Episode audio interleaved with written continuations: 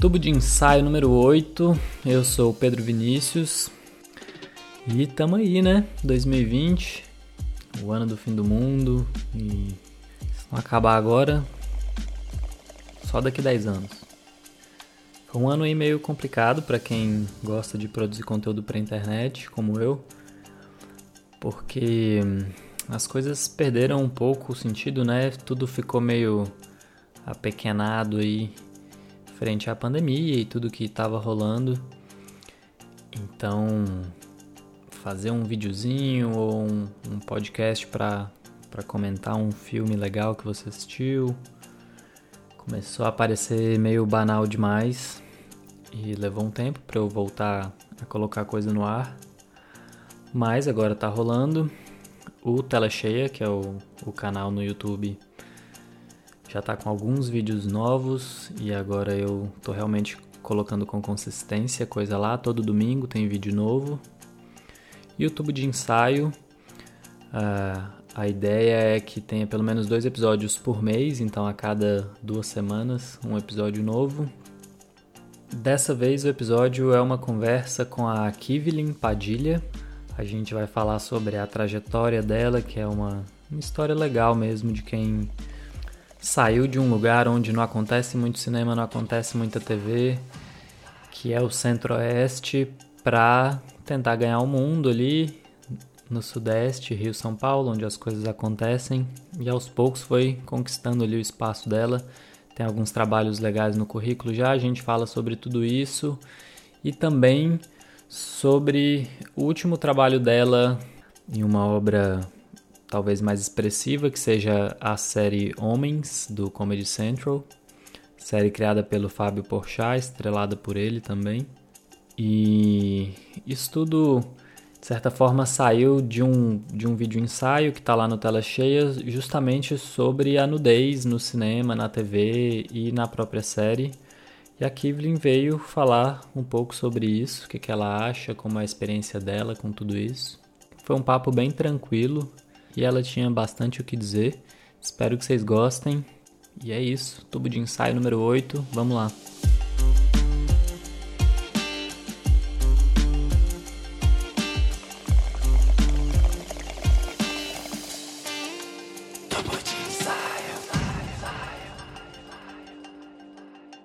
Você tá morando em Goiânia de novo ou você tá visitando agora? Foi então, corona? Então, agora, é, então, eu tava, na verdade, me mudei do Rio, tava morando em São Paulo. Eu me mudei em novembro do ano passado. Só que eu mudei, tipo assim, muito rápido, igual eu mudei de Goiânia pro Rio. Hum. E aí muita gente nem sabia. Aí eu fiquei pouquinho tempo em São Paulo, porque tinha acabado de mudar, já chegou a pandemia, e aí eu hum. voltei para Goiânia. Eu devo ficar aqui até o ano que vem. e por que que você foi para São Paulo? Cara, eu fui para São Paulo porque eu queria explorar um mercado de trabalho lá, principalmente mais na área de cinema, assim, algumas coisas que eu queria estudar. É, ali tem uma energia diferente, um ar diferente. Eu estava muito tempo no Rio e aí eu meio que queria dar um tempo, assim, sabe? Ir para um lugar novo. E São Paulo, é, é, cara, é um lugar bem assim, workaholic, as coisas acontecem, sabe? Tipo, hum. as pessoas são têm uma responsabilidade, não sei, de, é diferente, sabe, do Rio, Rio e São hum. Paulo. E aí eu fui para lá por isso, assim, explorar novos. Entendi. Mas ainda como atriz, querendo fazer mais coisa para cinema, sim, atuando sim. mesmo. Sim, exatamente. Pois é, é, eu revi algumas coisas assim com você, é, alguns trabalhos seus e, e, algumas uhum. coisas sobre você que eu procurei na internet.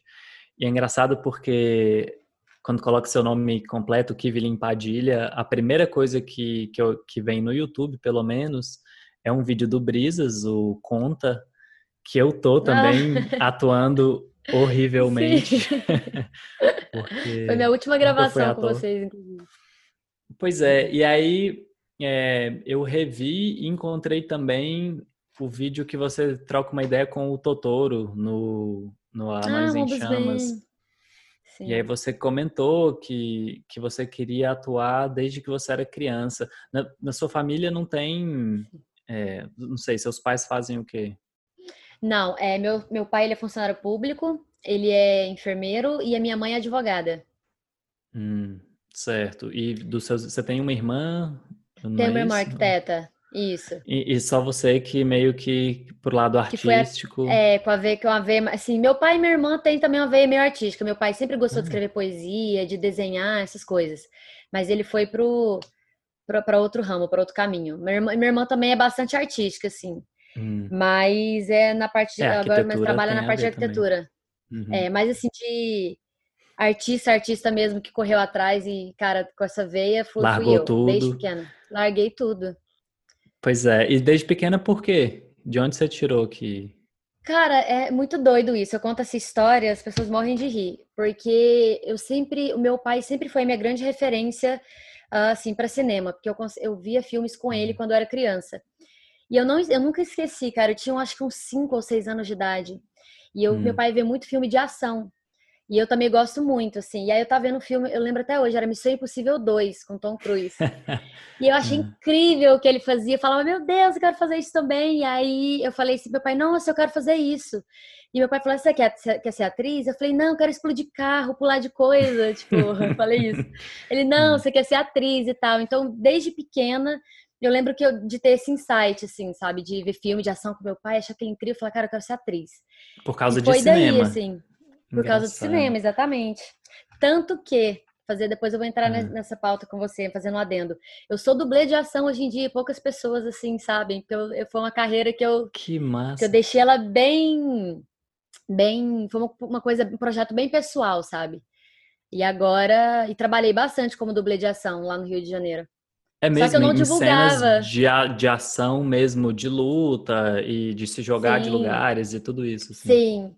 Eu, assim, eu trabalhei por. Foi em 2016, 2017 que eu comecei os treinamentos, que eu fiquei um ano em treinamento. Hum. E porque você tem que treinar, entrar na equipe, enfim é, você não já chega fazendo as coisas, a não ser que você já tenha uma é, super é, habilidade claro. ou uma coisa muito específica ali por seu perfil. E... Sim. É, claro. E eu já fiz muito, fazer muita cena a cavalo, fiz muita, agora fiz essa novela Jesus, que era uma novela épica, então eu fazia muita coisa cena a cavalo, porque eu fazia hipismo e tal, então já tinha essa habilidade. Hum. Já fiz cena em penhasco, já fiz, enfim, várias coisas. E aí, só Caramba. esse adendo da coisa da ação, porque eu dei um jeito de me infiltrar ali também. Sim. Ah, mas aí, com ali com 5, 6 anos, por causa basicamente do Missão Impossível, você quis ser uma atriz de, de filme de ação. Sim, começou isso, assim. Isso ficou na sua cabeça, mas e, não me lembro se você chegou a fazer teatro no colégio ou alguma coisa nessa fase adolescência, assim, você fez também. É, eu fiz teatro com 10 anos, eu fiz ali no, num colégio que eu estudava que de teatro, foi minha primeira, meu primeiro contato, e eu fiquei dois, uhum. três anos fazendo teatro na escola. Foi até meus 13 anos. Aí quando eu saí dessa escola, eu, eu cortei completamente meu vínculo com o teatro. Só que já com os 17, 18, eu queria muito voltar, eu sabia que eu que era o que eu queria fazer. Quando eu fui prestar vestibular, eu queria ter feito artes cênicas, mas na época meu pai e minha mãe deu aquela uhum. pressionada e tal, não sei o quê. Eu acabei de fazer comunicação social, fiz publicidade mas eu tava bem feliz, assim, no meu curso. Tipo, não pelo curso em si, que o curso é um curso maravilhoso, mas eu tava infeliz porque eu sabia você, que eu tava perdendo né? meu tempo. Exatamente. É. E aí eu comecei a procurar cursos de teatro em Goiânia. Até tive contato com o Thiago Renner, que foi ator também hum. do, do Entre Brisas. Eu conheci ele Sim. antes disso, até a gente se encontrou depois. Ele me apresentou uma escola e tal, não sei o que, e começou a ir. E aí depois eu acabei conhecendo, enfim, vocês. E aí nessa fase de que eu tava querendo voltar pro teatro, começaram a acontecer algumas coisas que uhum. foi uhum. Nessa época você aquela... tava ali com quantos anos? Uns 20 e poucos já? Era isso? Não, eu tava com 18, 19. Do é. Brisas? É. Foi isso? Sim, dezo... exatamente. Ah, eu tinha uns tá. 18, 19. Então, então foi muito no início da publicidade, né? Eu achei que muito. já tinha sido um tempinho depois. Não, mais ou menos, assim. Eu entrei na faculdade com 17. Aí eu fiquei dois anos no curso. Eu fiz até o quarto ah, período, tava indo pro quinto. E uhum. aí no uhum. meu último ano lá, tava... o Brisas eu tava no terceiro período de publicidade. Foi bem no meio tá, do ano. É, assim. no, é, mas é o início do curso mesmo. Entendi. Foi. Sim, sim, que eu fiz. Foi no meio do ano que eu conheci o Brisas e gravei rolou tudo. E aí em dezembro eu já fui embora. Então foi tipo seis meses. Em dezembro você foi para o Rio para estudar interpretação. Sim, fui fazer faculdade. E, e aí, como foi tudo isso? Assim, eu sei que, obviamente, são anos lá, não dá para condensar tudo em, em, tão poucas palavras, mas você começou a, a, pegar uns trabalhos mais legais de atuação. teve a formação em si, que deve Sim. ter sido uma experiência muito legal, né? Quanto tempo que é a, a formação? Foram, foram três anos. O Caramba. bacharel em artes cênicas. Três é, anos. Você fez na Cal, não foi isso? Na Cal, foi na Cal. Tá. É, e aí, e aí? E a, o seu sonho meio que começando a, a se desdobrar ali no Rio e tudo isso? Porque, assim, para muita gente de fora, a impressão é que, que talvez a escola de interpretação é assim, é todo mundo pelado fumando maconha o tempo inteiro. e, e, tem, tem essa parcela, mas não é só isso. É, e aí, para você, como é que foi, então, essa mudança toda? Cara, foi muito doido, assim, porque eu, enfim, eu era menina de Goiânia com 18 anos, tipo, era muito, até inclusive você comentando sobre o Ombudsman, esses dias eu fui rever esse vídeo, porque fiquei anos sem ver e aí até vi para fazer uma postagem, enfim, e eu me vendo, assim, eu mudei muito. Tipo, é, eu tinha aquela uhum. inocência, aquela ainda uhum. falta de, de, maturidade, aquela coisa do sonho, sabe? Assim, só do sonho, quero ser atriz. Fui correr atrás de estudar. E quando você chega numa faculdade, você vê que o buraco é mais embaixo, assim, que tem que ter um comprometimento é, em relação ao estudo, as coisas, muitas coisas pra gente ali dentro é quebrado, porque é, quem tem a visão de fora tem muita visão idealizada da, da, da, da carreira, né? Principalmente em relação à fama, ao dinheiro, é. enfim, a várias coisas. Que quando você chega ali dentro, tem isso, isso pode acontecer, mas quando você vai estudar mesmo, tipo, em respeito à, a profissão e tudo, você vê que você tem um olhar diferente. Eu, o meu olhar ficou muito mais sério, assim, muitos paradigmas na minha cabeça foram quebrados, sabe? Enfim, e, é, e esse choque inicial foi muito foi muito impactante para mim, porque eu saí uma menina de Goiânia de, com 18 anos, eu nunca tinha saído do estado de Goiás para ir morar sozinha, Imagina. nunca tinha andado de avião, pra você ter noção, para ir para o Rio de Janeiro estudar. Minha mãe me ligou, do, acho que quando assim que eu cheguei no Rio, ela chorando: Meu Deus, eu sou louca, como que eu deixo você morar sozinha no Rio de Janeiro?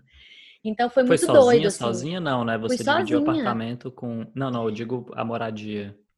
Então, é, eu quando eu cheguei lá, porque eu não fui para morar, eu fui para fazer um curso livre de cinema, de atuação, que fui fazer com o Cécio Thierry, filho da Tônia Carreira, foi hum, um de, carreiro. De, de, quanto tempo? De teatro. Foi, era duas semanas. Só que eu fui tá. para ficar assim um mês, dois meses no Rio. Só que eu já tava meio que limonada com a minha mãe, ó, se acontecer alguma coisa, você vai ficar. Tanto que a gente chegou aí na minha faculdade de publicidade para trancar o curso. É, hum. Caso eu voltasse, aí eu continuaria. Só que falei, cara, quando eu fui, eu fiz esse curso, e aí lá na Cal eu fiquei sabendo que estava rolando o vestibular para a faculdade. Hum. Faltava a inscrição, ia, faltavam dois dias para acabar a inscrição. Aí eu corri, falei, mãe, quero fazer inscrição, vai ter o vestibular aqui para a faculdade, eu vou tentar. E aí você tinha que decorar texto, eram dois dias de, de prova, um dia eram umas provas mais, mais teóricas, e no outro dia era uma, uma prova prática, que você tinha expressão corporal, vocal, umas, uns exercícios em grupo. E aí eu, hum. sem saber de nada, fiz essa inscrição, falei, cara, vou meter a cara, vamos embora, vou fazer. Aí eu fiz o, o, vestibular e aí eu passei. Falei, mãe, passei, passei, vou, minha mãe, você vai dar um jeito de ficar. E aí foi assim. Então, quando eu cheguei, eu morei na casa de uma mulher, de uma, uma pensão que eu aluguei um quarto, porque ia ficar pouco tempo. E aí, quando eu passei para a faculdade, eu já olhei um lugar para morar que eu de um lugar fixo. Só que aí aconteceu muita coisa nisso, que é, enfim, fui morar hum. com um amigo da minha mãe, até uma amiga minha que ela estava de férias que morava no Rio voltar, porque através através disso a gente alugou um apartamento e morar juntas. Mas aí meio que resumindo é esse, esse bolão aí. Entendi. Mas aí na Cal, esse mundo todo que, que se abriu, você está falando que mudou a sua percepção. É, por que exatamente? É, lá é foco, tem algum foco? É aula, é, interpretação para TV, para cinema, é tudo? Como que foi o processo? Então, lá a gente tem aula de. Nós temos aula de, de interpretação para cinema, mas o foco é assim, 95% teatro. É, ah, a nossa tá. preparação é bem voltada para o é teatral, é bacharel, é formação em teatro. Mas aí, uhum. obviamente, a gente tem também uma. A gente tem uma aula ali de interpretação para cinema, que é mais a sala de vídeo e tal, que eles falam, né? Uhum. TV e cinema, uhum. eles colocam TV e cinema. Uhum. Mas o foco mesmo é, é teatro. E, mas durante o, esse processo foi quando você começou a trabalhar é, no Anões em Chamas também. E Sim, aí você verdade, chegou a. Ah. Sim, pode falar, pode falar. Não, é porque lá no Anões, eu sei que você ajudava na produção, Sim. mas você atuou também, né, em alguns Sim. vídeos. E, e aí você, na verdade, estava ali pegando uma experiência já de atuar Sim. mais para a câmera. A pegada deles é, é mais cinema até do que TV, né? Então, junto com, com o teatro, pela formação, você, na verdade, estava ganhando experiência também para a câmera, que eu acho que né, vantajoso. É, não, total, e é muito engraçado isso, porque eu comecei, na verdade, trabalhando, eu comecei no audiovisual, assim, quando eu falo trabalhando, né, que foi é, com vocês, com o pessoal do Entre Brises, depois no Anões, e aí comecei a fazer a faculdade de teatro, né, mas onde eu comecei a trabalhar profissionalmente mesmo foi, primeiramente, é, para as câmeras, assim. Uhum. Uh, e aí eu entrei no Anões, bem no, foi bem no início, assim, eu estava começando a faculdade, foi bem no início, e aí eu ajudava ali na produção, e recebi também uma proposta para poder atuar no canal. Só que assim, o que acontece? O Anões em Chamas na época era dirigido só, porque era o canal era do Ian, era dirigido só por ele. Então, uhum. como ele estava trabalhando também no, no, Porta, que ele era no um dos Porta, donos lá, sim. e estava bombando, que foi que 2013, 2014, então ele não tinha muito tempo para dirigir o Anões, e ninguém dirige ali outra uhum. pessoa, não sei que, enfim, ele. Tinha os outros quadros ali do Magal e tal, mas dirigir set mesmo, quando não era ele, era o Magal, mas estava todo mundo ali na correria do, do porto, então era meio complicado.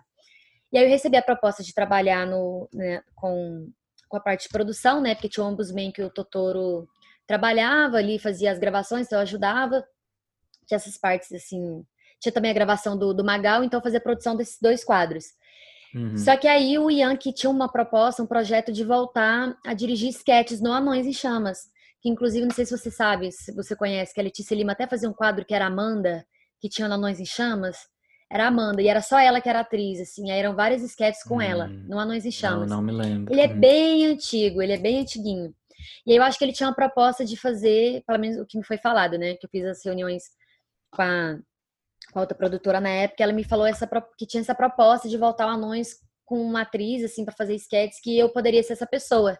Hum. Tanto que aí eu fiz o, o vídeo, o, aquele vídeo do Consertando o Encanamento da Patroa, que foi ali um teste e tal, não sei eu o quê. Eu revi também. Ah! eu fiz uns outros... mas, mas é bem outros... engraçado o vídeo. É muito. É muito porque é uma coisa muito específica, né? Para um público muito específico, a linguagem, tudo.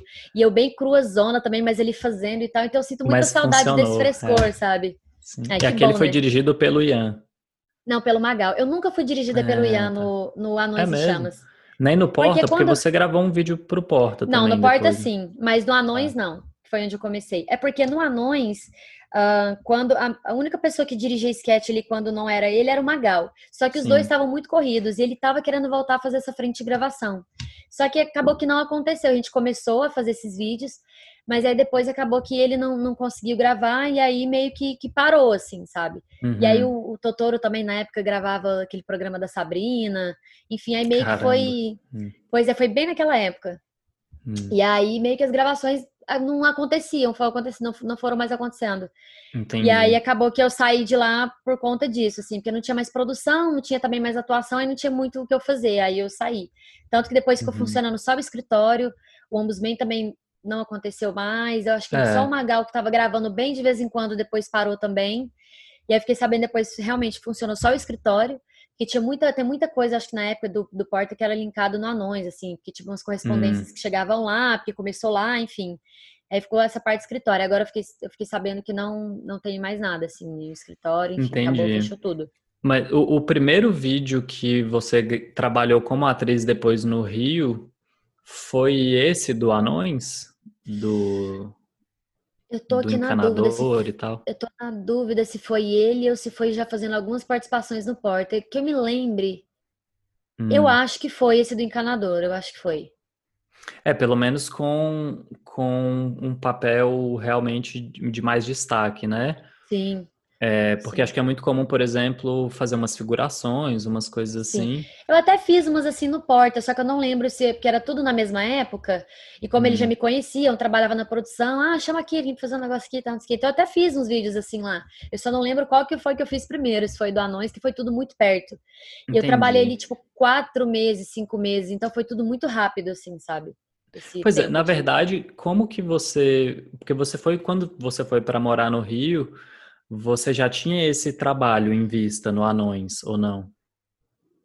Eu tinha o um contato, é, tinha um contato com, com o Ian, assim, e ele já sabia que eu estava querendo ir para o Rio para poder estudar, enfim, fazer tudo, trabalhar.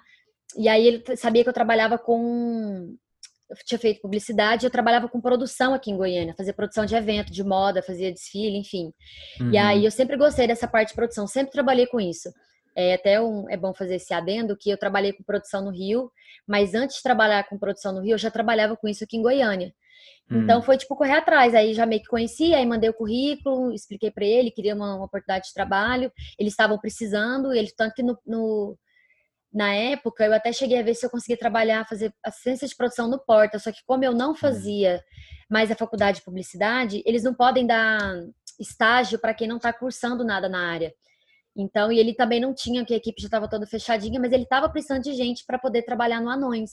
E Entendi. como era bem pequenininho, eram três, era eu, o Jonas, o André, que era o, o Jonas era o produtor, que organizava tudo, o André, que era o editor, e eu fazia assistência de produção e fazia as outras coisas. Então, tipo, fora o, o Magal e o Totoro, que tinha uns quadros, foram cinco funcionários, era pouquinha gente.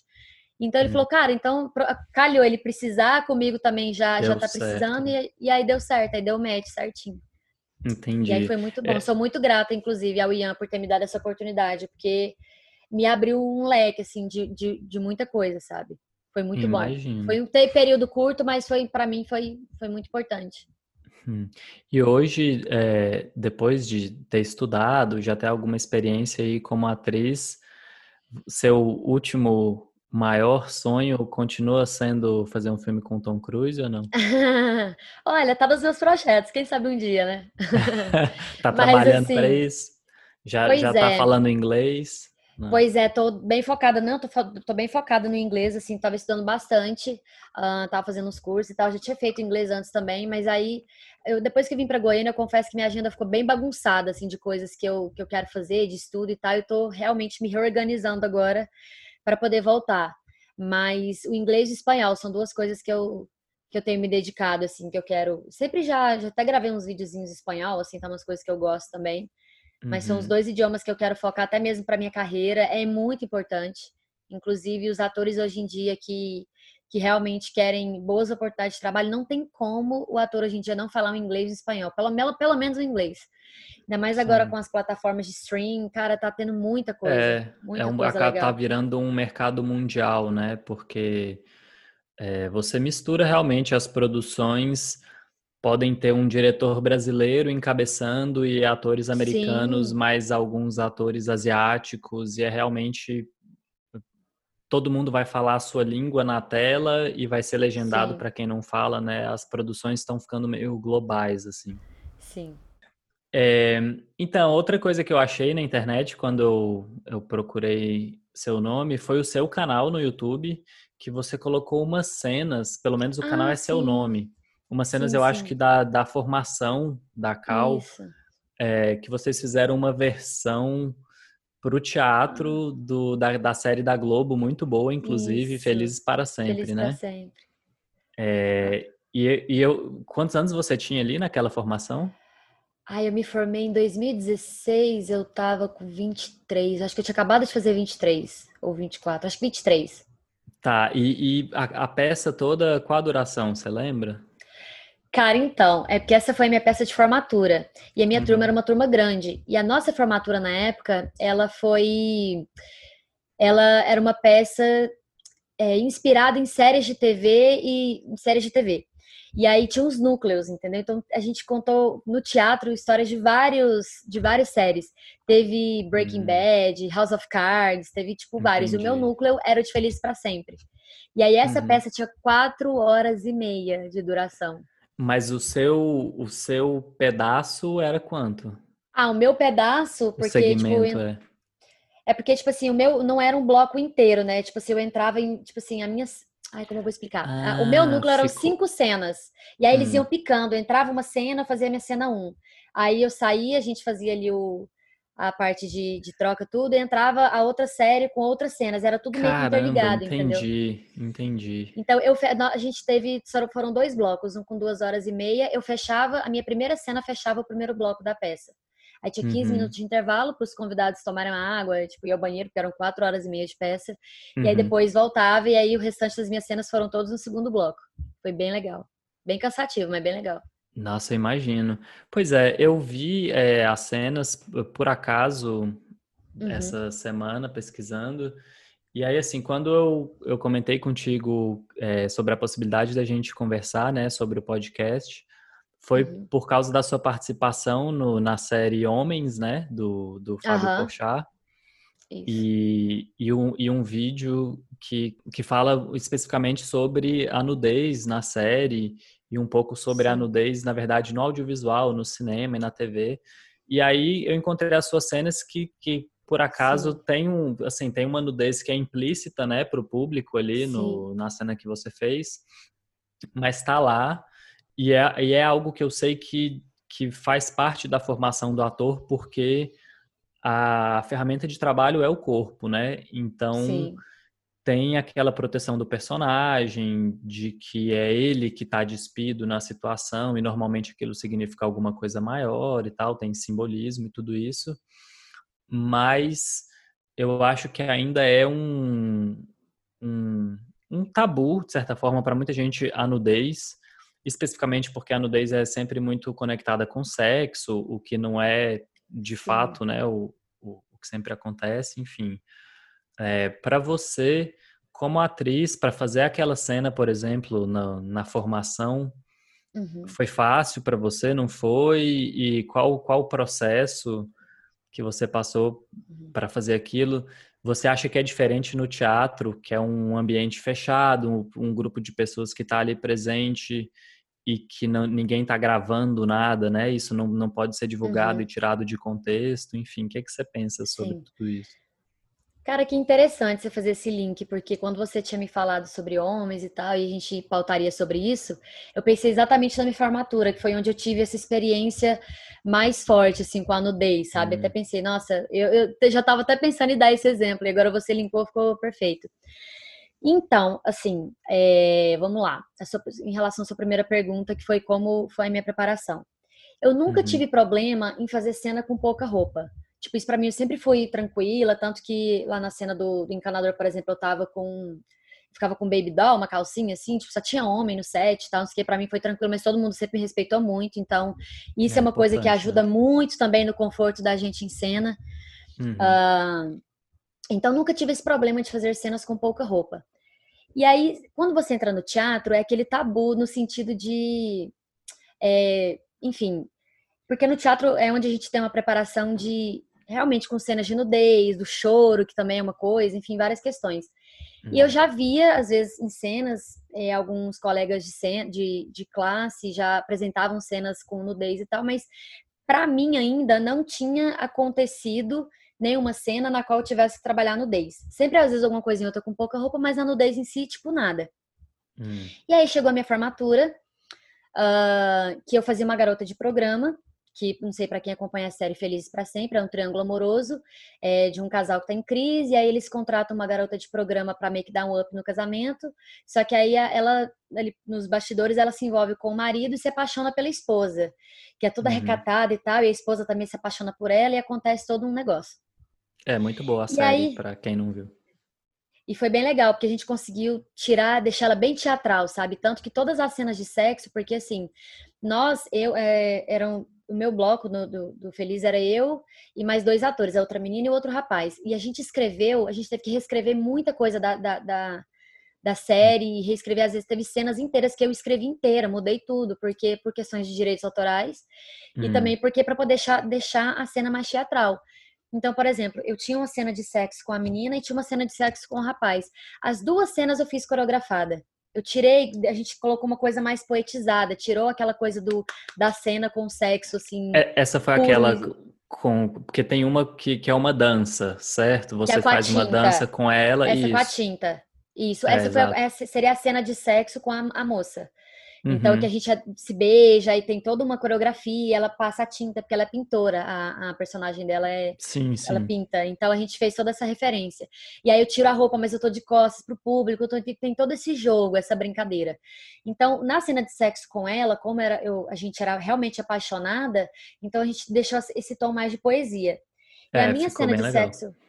É, não, e assim, as pessoas gostaram bastante, assim, a gente recebeu um feedback muito legal, sabe, dessa cena.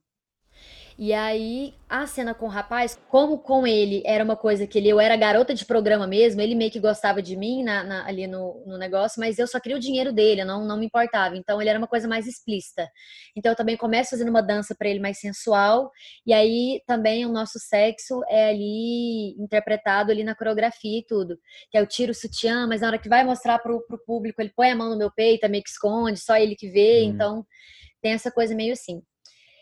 E aí o meu processo foi, eu achava que eu não tinha nenhum problema até eu ter que fazer. Uhum. Então, tipo, no início eu sabia que eu teria que fazer uma cena de nudez, o diretor já tinha falado, até pelas coisas que a gente levou, isso para mim não era uma questão. Tanto que uhum. eu também uhum. levei propostas de cena, sabia que teria nudez, falei, cara, o importante é a proposta, depois a gente vai trabalhando e ver como faz. Eu sabia que eu teria que fazer, eu só tava um pouco ansiosa porque eu nunca tinha feito. Eu sabia que talvez tivesse que ficar, tipo, nua. Uhum. Então, o meu processo. É... No, deixa só meu... te, te interromper um pouquinho. Nos ensaios, Sim. vocês já faziam com tudo, com a nudez, com tudo. E, por exemplo, isso que você falou do, de você tirar o sutiã, o outro ator tampa o seu peito com Sim. a mão e tal. Sim. É, tem, tem uma confiança, obviamente, muito grande Sim. entre os atores ali. E tudo isso vocês faziam nos ensaios, valendo para desenvolver essa confiança? Como que funciona isso? Então, é, eu ia entrar bem nesse ponto agora, porque o que aconteceu? Como a gente ia fazer os ensaios, é, como eram vários blocos de cena de várias séries, é, os alunos podiam ficar na sala para assistir os ensaios dos outros atores. Mas como eu hum. tinha falado para o meu diretor que era a minha primeira vez, que eu estava um pouco é, tensa, que eu queria respeitar meu, meu momento, e ele foi maravilhoso. Quando eram os meus ensaios, ele tirava todo mundo da sala, ficava só eu, a atriz e o rapaz. Então, é, então quando eram os ensaios da, da minha cena, ele tirava todo mundo da sala e até eu, eu ir ficando mais à vontade com aquilo e fazendo, enfim, ficar mais tranquilo. Quando eu estava na sala com o meu diretor e com os, os, meus colegas, era bem mais tranquilo, só os, os meus dois parceiros. Hum. Mas eu ainda tinha alguma coisa na minha cabeça que me, cara, eu preciso respeitar aqui o, o meu momento. E aí, esse período Você de ensaios... Você já entendeu o que, assim, que era isso? O, o que que te travava? Um medo de alguma coisa? O que que... Cara, eu acho que porque eu pensava muito mais no fator externo da questão da. Não era. Eu pensava muito mais no, no julgamento e nessa visão das pessoas de fora que eu sabia que às vezes não era tão artístico. Porque para mim, eu sou hum. atriz, eu sei ali que eu tenho que ficar nua, tudo bem. Mas eu tinha aquela coisa do ainda da erotização, de achar que, nossa, vai me ver pelada, de um certo pudor, um negócio. Porque hum. eu, eu achava que as pessoas ainda, mesmo ali estando no teatro e tal, tinha um pouco esse olhar, assim. E na verdade também estava meio que na minha cabeça, era mais na minha cabeça. Eu achava que as pessoas viam assim, tanto tinham meninas que já faziam cenas ali peladas e não estavam nem aí. Então ele era muito uma coisa minha ainda também de, de quebrar nesse processo. Eu sabia que hum. eu, eu passaria por isso, sabia que eu ia ficar tranquila em algum momento, mas ele era a minha primeira experiência. Então eu, eu fui meio que me respeitando e tive um diretor que foi muito compreensivo. Só que, uhum. obviamente, chegou um momento que a gente tem que fazer os, os passadões, né, tudo geral, falou, tipo, cara, vai chegar um momento que todo mundo vai assistir. Então, como que eu não vou apresentar para mim, tipo, vou apresentar isso num teatro para mais de 100 pessoas? Então, uhum. o teste começa com as pessoas da sala, né? Então, depois que já estava mais tranquilo, mais ensaiado e tal, que eu já fui também me respeitando e entendendo ali dentro de mim do meu processo, tanto quanto, quanto atriz e quanto mulher também fora daquilo, as minhas questões pessoais, claro. as coisas se resolveram, ficou muito tranquilo. E aí nos passadões já fazia com todo mundo da sala, enfim, assistindo, foi bem tranquilo, e depois pro, pro teatro, é, para as apresentações mesmo.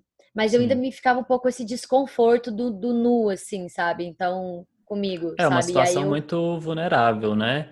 E sim, eu acho que sim. esse é o, o o ponto, né, de certa forma, na escola, quando você está aprendendo interpretação, é, muito do trabalho é, é, estar vulnerável, né? Porque você vai Sim. demonstrar todas as emoções possíveis usando o seu rosto, o seu corpo, né? É, mesmo que, que seja um personagem, tem isso que você falou do olhar externo que podem perceber como se fosse você e não o personagem e tal. Sim. Mas aí, um dos momentos chave, eu acredito que seja essa coisa de estar tá completamente despido, né, diante de, de todo mundo, é, nu de todas as formas, assim. Eu Sim. não sei como é na Cal, mas um, um amigo meu que fez o, o curso de preparação de elenco da Fátima Toledo falou que eles têm alguns momentos é, que eles, eles primeiro, tá todo mundo nu no curso durante não sei quantas horas e de tanto em tanto tempo alguém toca uma sineta lá na casa que eles estão ficando para todo mundo se reunir em um cômodo e se abraçar por mais alguns minutos e depois voltar cada um para o seu canto para fazer o que quiser, mas ninguém pode usar roupa por um período tal. Uhum. É, que é muito para trabalhar essa. Você tira. Você fica vulnerável, mas depois que você passa o ponto de, de tirar a roupa, você vê também que não, não tem muito Sim. problema nenhum e que a vulnerabilidade está mais na sua cabeça do que qualquer outra coisa. E no caso do Sim. ator, você pode usar aquilo depois, né? Assim.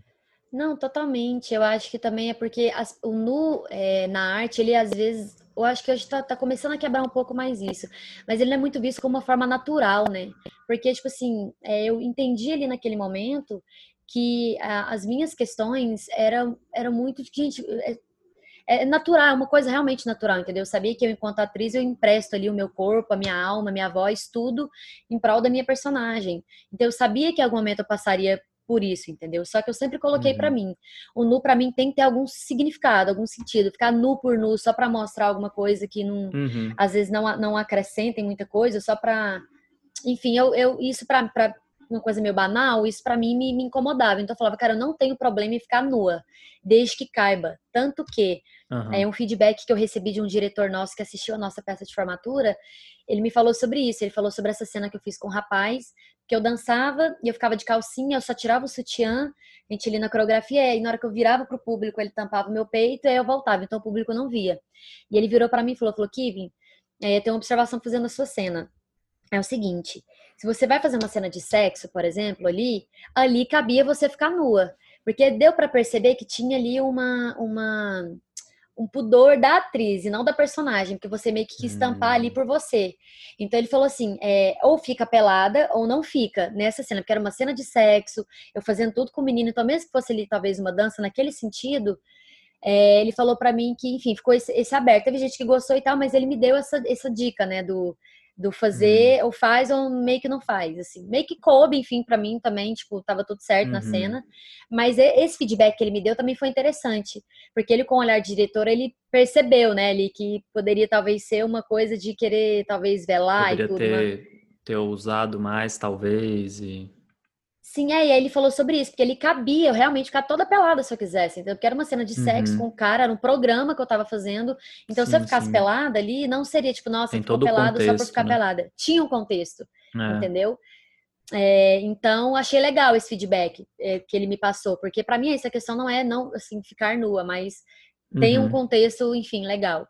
E, aí, e no dia naquela... que você fez, de fato, valendo nas apresentações, é, você já tinha passado por todo esse processo. Como é que foi assim para uhum. você? Foi muito de boa no dia ou ainda era uma coisa que no momento da cena te tirava um pouco da cena, que putz, vou tirar a roupa agora? Cara, não, foi bem tranquilo. Até porque ali eu já estava completamente focada no meu trabalho. Porque quando eu tô em cena pensando se alguém vai ver meu peito, vai ver não sei o quê, eu não tô atuando, eu tô é. demonstrando alguma coisa preocupada com outra coisa. Então, por isso que o meu processo de ensaio, que foi assim, com o meu diretor, com os meus colegas, foi o momento em que eu usei para, cara, deixa eu respeitando o meu tempo aqui e fazendo, porque eu sei que na hora que for é valendo. Então, tipo assim, eu sabia, eu só queria tomar um tempo, na verdade, para entender tudo aquilo. Porque uhum. antes de fazer, eu já sabia tanto que eu escrevia as cenas, eu sabia que ia ficar nua, tal. É só para acho que tirar aquele primeiro impacto assim do, do, do enfim, do processo. Mas aí depois uhum. que já estava tudo feito ali, ensaiado, eu já não, não me preocupava mais com isso, sabe? Realmente. Legal. Uhum. Até e hoje. Foi só no teatro que teve essa experiência?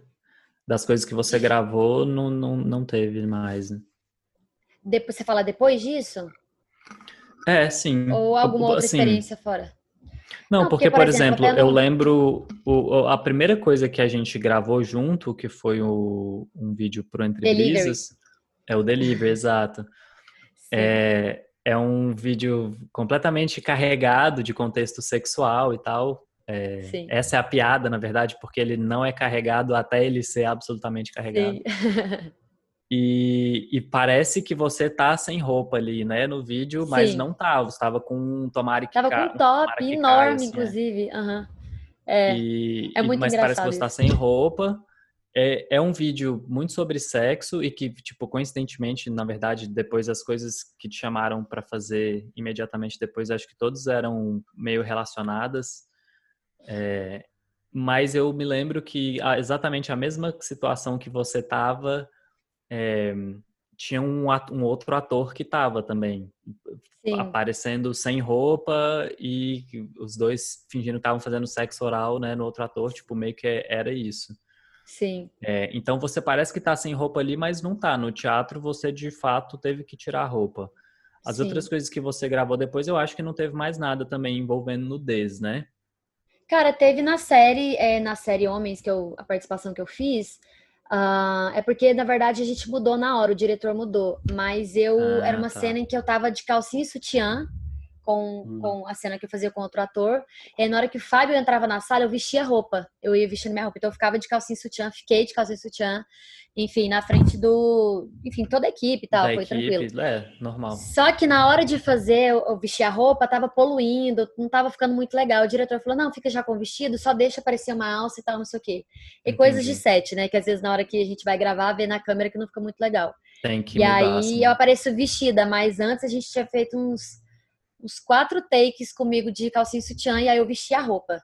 Então teve. Então Entendi. não tenho problema com isso, sabe? Até porque às vezes eu vejo também que o problema às vezes tá muito na nossa cabeça, né? Mas também tá muito em como a nudez ela é vista, assim, né? Tipo, é, foi o que eu falei, às vezes é, tipo, é sempre vista, às vezes, como uma forma, tipo, erotizada, né? Nesse sentido, em que eu fiz uma garota de programa, tinham cenas de sexo, obviamente era uma parada erotizada.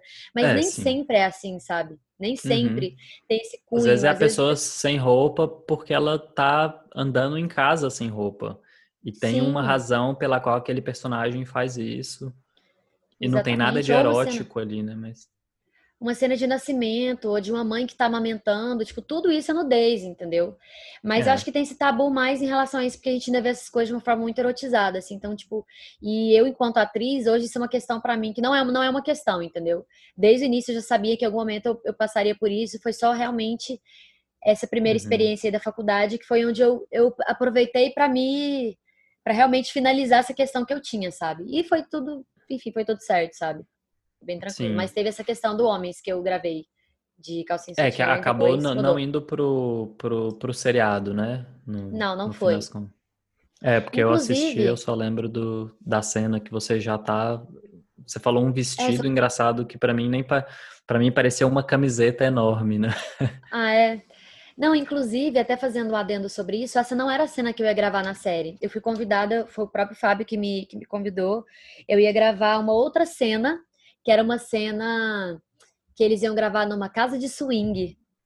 Eram duas hum. diárias, tá? era, uma, era uma cena maior, enfim. Que aí essa ia ter uma cena de, de sexo mesmo, uma galera, tal, não sei o que, nua. E só que aí essa cena caiu do roteiro. Acho que mudaram algumas coisas. É, e aí, pela adaptação do roteiro, aí eu fui fazer, fiz a outra cena. Mas aí, tanto que quando o Fábio me convidou, foi muito engraçado isso. Porque eu pensei, ele, eu não tinha assistido a série, não conhecia, só sabia que estava ah. rolando. E aí ele falou: ah, é uma cena assim, sim. O produtor entrou em contato comigo, ele me explicou meio que por alto e me mandou o roteiro. Na hora que eu vi, hum. já vi, tinha umas cenas de, de nudez e tal, não sei o quê.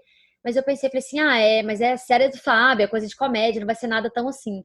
Quando eu fui assistir a série, era muito assim, entendeu? Porque justamente a série é para falar sobre isso, a nudez, é. principalmente do homem, o mundo, assim, o universo ali do, do homem e tal, não sei o quê. Eu entendi, ah, tem, é um universo sexual com cunho de comédia, entendeu? Não uma comédia com coisas sexuais. Então, tipo, eu falei, ah, não, entendi. E aí eu vi que seria pauleira é. mesmo, falei, vambora tranquilo. Quando, quando você recebeu esse roteiro, você recebe a cena ou o episódio? Como que é o. Eu, eu recebo só o roteiro da, da cena. É, que eu vou hum, gravar. Tá. Tipo assim, da cena inteira, né? Tipo, por exemplo, uhum. essa cena que eu gravei do senhor ali que tem. Que eu faço. Que eu tô lá com o pai do. Com, com o pai do. do com o pai do Fábio, então, que eu recebo a cena. Isso, eu recebo o arco da cena inteira, obviamente, o início e o fim, não só a parte que eu tô, né? Enfim, a, cena inteira mas só da cena. Não recebo o roteiro inteiro de, de tudo.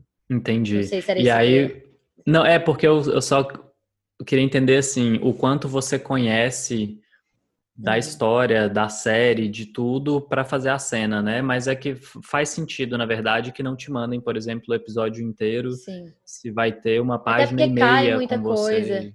É, pois é. é cai muita coisa, muda. E assim, era uma cena simples, era uma, é uma cena muito simples, entendeu? Que eu poderia, enfim, fazer sem nem ter visto a série. Mas como, tipo, eu gosto, era uma cena, era uma cena tipo, eu sou, eu, eu me preocupo muito com essas coisas. Então, tipo, eu vi a série inteira para poder fazer, enfim, um minuto de cena. Mas também é, eu gosto de também de, de explorar o máximo que eu posso ali no universo daquilo que eu tô fazendo. Então, tipo, é bem legal, sabe? E aí uhum. também te dá muito, te dá uma carga maior também, até de coisas que você pode criar ali dentro, sabe? Então é bem, é bem legal. E aí quando você assistiu a série antes de gravar, uhum. é, você viu isso que você falou, né? Que, putz, é realmente com nudez, explícita e uhum. tudo mais. A sua primeira impressão da série mesmo, como conteúdo, essa ideia toda que você falou, a nudez do homem e tudo mais, o, o que que isso te fez pensar em alguma coisa incluindo nesse mundo de trabalho, assim, a gente não vê muito homem pelado na televisão, nem em cinema, Sim. por exemplo, ou se vê, tipo assim, vê a bunda do cara e a mulher completamente Exatamente. pelada, né? É, você já pensava nisso antes de, de ser chamada para a série? Cara, então não, porque eu não, eu não conhecia, né? Tipo assim, eu sabia que estava rolando a série, mas eu não tinha assistido, então não sabia muito bem uh, ali. Então eu fui, na verdade, das minhas percepções depois que eu assisti a série. Primeiro, esse tema É, mas esses reflexão. temas, eu digo, assim.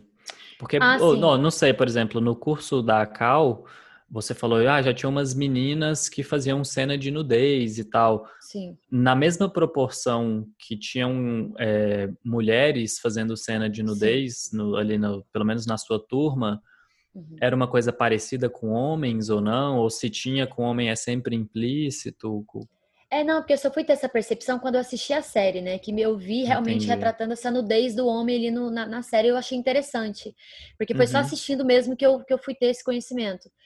E eu achei realmente interessante, porque eu, percebo que às vezes sempre tem um pudor em cima do nu do homem, e da mulher é tranquilo, entendeu? Tipo, a gente vê mulher pelada uhum. em cinema, tipo, há muito tempo.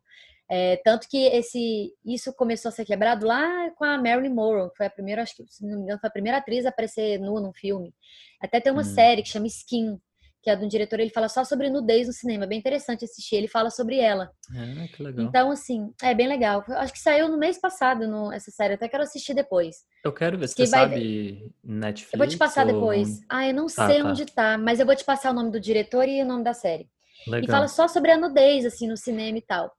E aí eu achei interessante isso, porque eu sempre senti um pudor em cima do homem. Nossa, uhum. um, pode ver o pau do homem, não pode mostrar de jeito nenhum, mas pode aparecer um peito, uma bunda e a, e a uhum. pepeca da mulher ali pode estar para jogo, entendeu?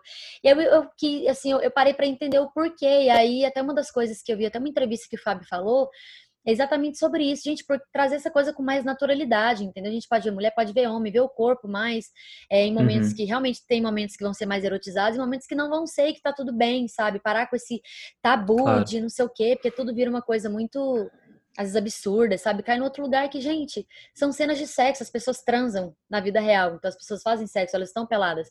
Uma cena uhum. de banho, as pessoas tomam banho peladas, então tá retratando lá na base que a gente faz a nossa vida. Uma cena de uma mulher com o peito de fora porque ela tá amamentando, as pessoas amamentam na vida real, as pessoas nascem pelada, entendeu? Então, tipo assim, é, por que, que a gente não pode ver na arte é, com mais naturalidade uma coisa que a gente faz no nosso dia a dia, entendeu? Uhum. Mas, enfim, e tanto que o Fábio, é... ele até parece, acho que tem. Pode falar. Ah. Não, não, é porque esse é um, um grande mote, assim, né, do, do vídeo que eu, que eu fiz pro Tela Cheia. Uhum. É, essa coisa, primeiro, o tabu em si, né, o que você falou, o contexto, assim, que nem, nem tudo que é sexo, que nem, nem tudo que é nu, nu é relacionado ao sexo. É, mas a outra coisa é o olhar masculino, entendeu? Porque quase sempre na história os diretores eram homens dirigindo cenas de sexo. Sim. Então fazia muito mais não sei, fazia muito mais sentido para eles talvez satisfazer uma um, uma coisa pessoal é, e completamente subjetiva que é ter a atriz nua e o ator não necessariamente, esse tipo de coisa. E é, é assim que se foi construída a linguagem. Sim. O sexo é estilizado, a mulher sempre com o corpo perfeito. E isso tem tantos desdobramentos depois, né, para a geração que consome aquela cultura, que esse é um dos pontos que eu achei legal na série, assim. Primeiro porque Sim. tem, de fato, nudez é, masculina, porque o Fábio Porchat tem uma cena, Sim. né? Acho que tem é... duas que ele aparece com, no frontal. É, eu só me lembro de uma. Eu acho que tem, eu acho que tem duas, não sei. É, uma do banheiro, mas... eu acho. Enfim. É. Isso, é. essa que eu lembro. É, mas eu. E, e, só que eu achei assim. Ainda tem muito mais mulher pelada do que homem, né, na série. Tudo bem que é o que você falou, no, por exemplo, não tem nenhuma mulher com no frontal na série como ele tem. Uhum. Mas mesmo assim tem muito mais mulher pagando peitinho do que homem pelado. Tinha alguma conversa ou teve com você, talvez, é, do próprio Fábio ou de qualquer pessoa da produção relacionada a isso, assim, durante a gravação? Como que eles estavam fazendo as coisas e por quê? É, só fazendo um adendo sobre isso que você falou rapidinho agora, que eu achei muito interessante, que ainda assim tem muito. Tinha, a proporção de mulheres peladas na série também eram muito maiores, é porque até para retratar a nudez do homem sempre tem que ter a mulher ali em volta, né, para poder hum. para poder é sempre associado, né? Nunca pode ser uma coisa exclusivamente talvez mais masculina. O sexo do homem é sempre associado também ao sexo da mulher. Talvez é por isso que ainda tem muita mulher na, na, na série pelada, porque tem mais nudez, tem no, bastante nudez de homem, mas aí para poder preencher ali também tem que ter muita nudez de mulher, sabe? É tipo meio isso, assim. Mas não, assim, não tive nenhuma conversa, porque, tipo, é, todo mundo trata ali, enfim, é tudo muito natural, já tava todo mundo muito acostumado a, a, com a série, é, com as cenas de nudez, enfim. É, a, a, guru dele ali é uma prostituta, então, tipo, é. a, a, a, série, ela é toda ela é toda em cima do sexo, então todo mundo já tava gravando ali, tava, tipo, muito acostumado. E quem já ia fazer participação ou fazer qualquer coisa, sabia que era aquilo, né? Então não hum. teve nenhuma... Eu acho, se eu não me engano, eu acho, eu acho que só tive... Quando me mandou o primeiro roteiro da cena que, a, que eu ia gravar originalmente, se eu não me engano, o, direto, o produtor de elenco que me que me, me mandou o roteiro falou: ó, vê, lê, vê se você gosta, se você não tem nenhuma objeção. Acho que ele me perguntou isso. E me, me avisa. Porque não é todo mundo que topa, não é todo mundo que gosta, às vezes, enfim, não é nem questão de gostar, às vezes, enfim, não quer, não se interessa. Uhum. E aí eles, eh, me, o produtor de elenco me perguntou, mas o pessoal mesmo, tipo, do set, produção, ninguém te pergunta. Quando você já está escalado para gravar, você já sabe o que você vai fazer, então você chegar lá e gravar. Uhum. É, é, mas assim, por exemplo, o Fábio é um cara muito aberto. Então, tipo assim, se eu tivesse alguma objeção, alguma coisa para conversar e tal, falar, olha, será que a gente pode fazer sim? Ou perguntar, enfim, ele com certeza o pessoal da equipe, tipo, escutaria, sabe? Mas se você já chega querendo, se você já chega para fazer uma cena, você não tem como mudar aquela cena, que você já chegou ali consciente claro, que você vai fazer é. aquilo. Uhum. Então, por isso que ninguém nem, nem perguntou, assim, sabe? Não Entendi. teve essa questão, não. Foi tudo muito, muito profissional, assim. Eles já estavam acostumados, né? Então, mas não teve isso, não, foi bem tranquilo. É, e os planos agora, você disse que rolou a coisa de dublê, que é um pouco diferente, é meio é quase que um Sim. segredo seu, é isso? Sim, é. você não divulga muito? É, porque na verdade a questão do dublê é. Eu sabia que era um projeto e uma profissão, uma carreira que eu teria que me, me dedicar bastante. Então, treinamento, enfim, assim como é, qualquer carreira, você conquista ali seu espaço. Eu fiquei mais de um ano em treinamento para poder conseguir fazer a minha primeira gravação, enfim, tudo, e me uhum. preparando uhum. bem. Então, eu não queria, é, na verdade, falar muito sobre isso enquanto eu não tivesse já bem, assim, no, na questão de segura no meu trabalho, enfim, o que eu estava fazendo. E era um projeto muito Entendi. pessoal meu. Eu até comecei como dublê, porque eu queria aprender a fazer as cenas de ação, porque eu gosto muito de ação. Falei, cara, eu quero ser uma atriz futuramente, se eu precisar fazer, eu faço tipo Tom cena. Cruise. Tipo Tom Cruise. Só que a gente descobre que na prática não pode, não é bem assim, porque mesmo se eu souber fazer a cena, o risco é muito grande. Se às vezes eu me machuco, acontece alguma coisa, você, é. enfim, peteca a produção inteira. Então, às vezes o dublê, ele, é, às vezes o ator até consegue fazer a cena, mas o dublê mas é, é contratado para fazer. É, Sim. claro. É, o Tom Cruise só faz porque ele é o Tom Cruise e ele e é o ele produtor tem... do filme, ele manda. Então Exatamente. Então... Exatamente. Então, tipo, ele que paga tudo também, muita coisa, ele tem, ele é. tem tem bala na agulha para segurar, então, tipo, é isso. Então, os diretores que já trabalham com ele já sabem. Exato. Mas assim, mas eu estava trabalhando, fazendo muita novela, fiz, é, também trabalhei em São Paulo como dublê ali, fiz aquela uhum. aventura Quais novelas você fez? Só como dublê ah, ou atuando também? Não, como dublê. Trabalhei como tá, dublê. Entendi. Eu fiz, ah, eu fiz Orgulho e Paixão, fiz Jesus, na, na Globo fiz Orgulho e Paixão, fiz a novela Jesus na Record, essa topíssima que teve agora. Fiz Aventuras hum. de Poliana, Caramba, bastante alguma. coisa. É porque eu, eu verdade, assisto zero novela daqui, né? Então. Cara, eu. É, eu, assim, nem, nem por acaso eu teria te visto, é. entendeu?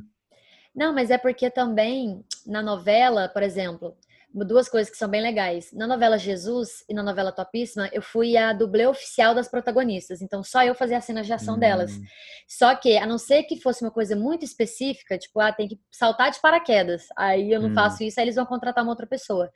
Mas no decorrer de toda a novela, eu era a dublê oficial das duas. É, da, da, Maria Madalena, que era a Dai Mesquita, que fez Jesus, e depois da Camila Rodrigues, que era a Sofia, que era a protagonista de Topíssima. Então eu gravei muito, assim, você pega uma novela, mas você grava muito. E como eu também tenho um perfil, um perfil bom, que as atrizes geralmente elas são todas baixinhas e magrinhas, né?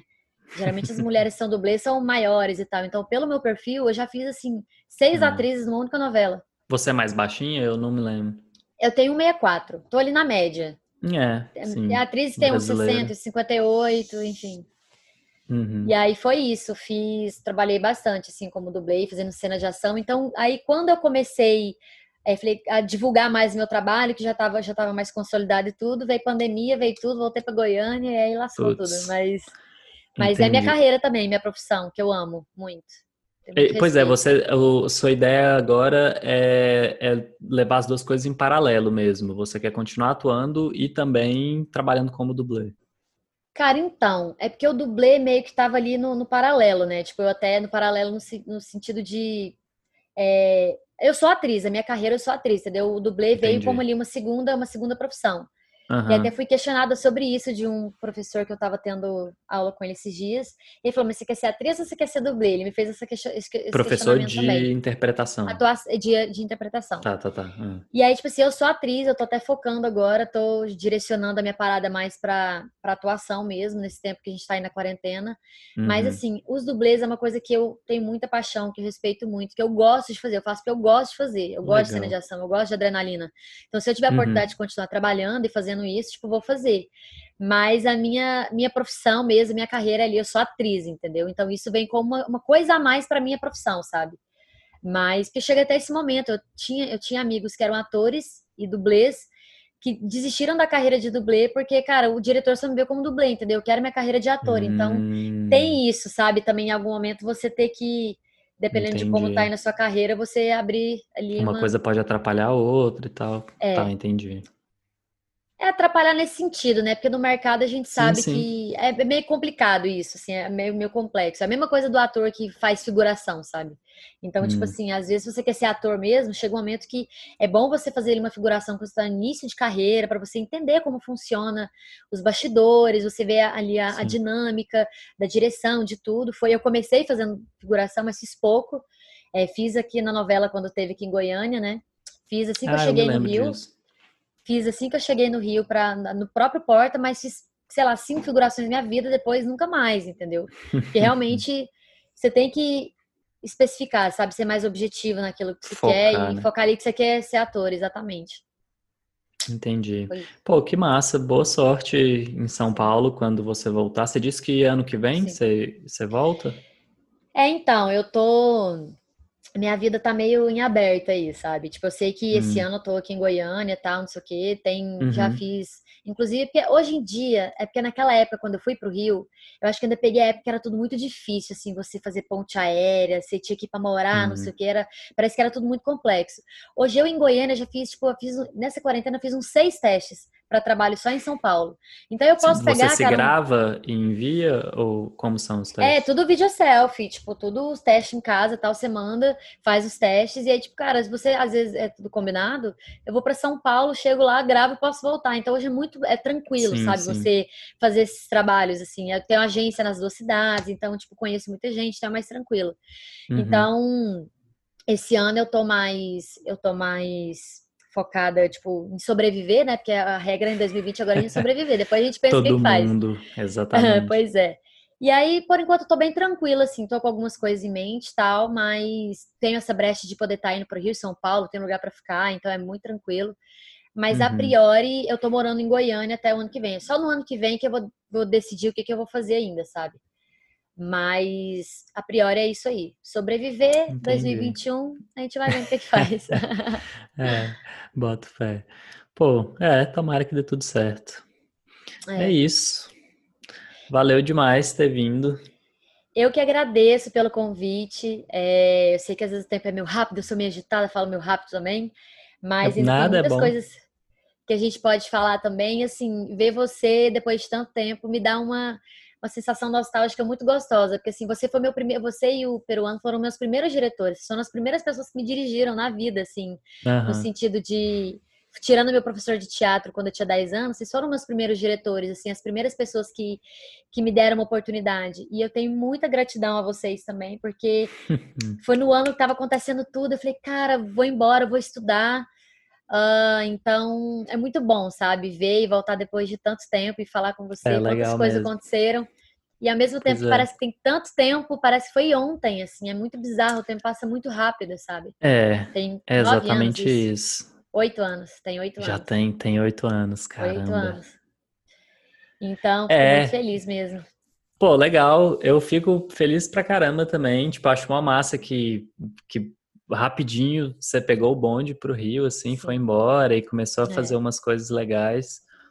É, a gente tava ali naquela época todo mundo só aprendendo também. Assim, Sim, né? o, o Brisas, escola.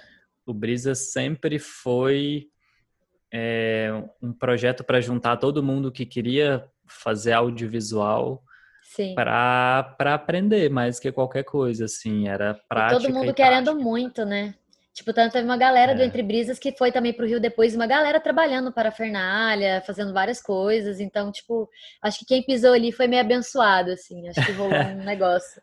É, foi legal. E a, e a, gente conheceu bastante gente naquela época. Sim tinha, tinha uma rotatividade legal, assim, de elenco. Então Sim. a gente estava sempre conhecendo os novos atores de Goiânia, assim, de certa forma. Sim. Foi, foi uma Inclusive, coisa bem legal. vale lembrar que eu fiz o teste de elenco para vocês e eu não passei. Eu não passei para o elenco do Entre Brisas. Depois vocês me é convidaram para fazer participações, enfim, mas enfim, é isso. É muito gostoso, muito bom te ver, enfim, relembrar. Teria muita coisa para falar aqui ainda sobre até as coisas que a gente falou porque, enfim, a gente tem que ser um pouco mais rápido, mas assim, querendo também, depois a gente pode bater outros papos e falar sobre outras coisas, vai ser um prazer enorme, Pedro. Ótimo. Muito um obrigada prazer. pelo convite. Imagina.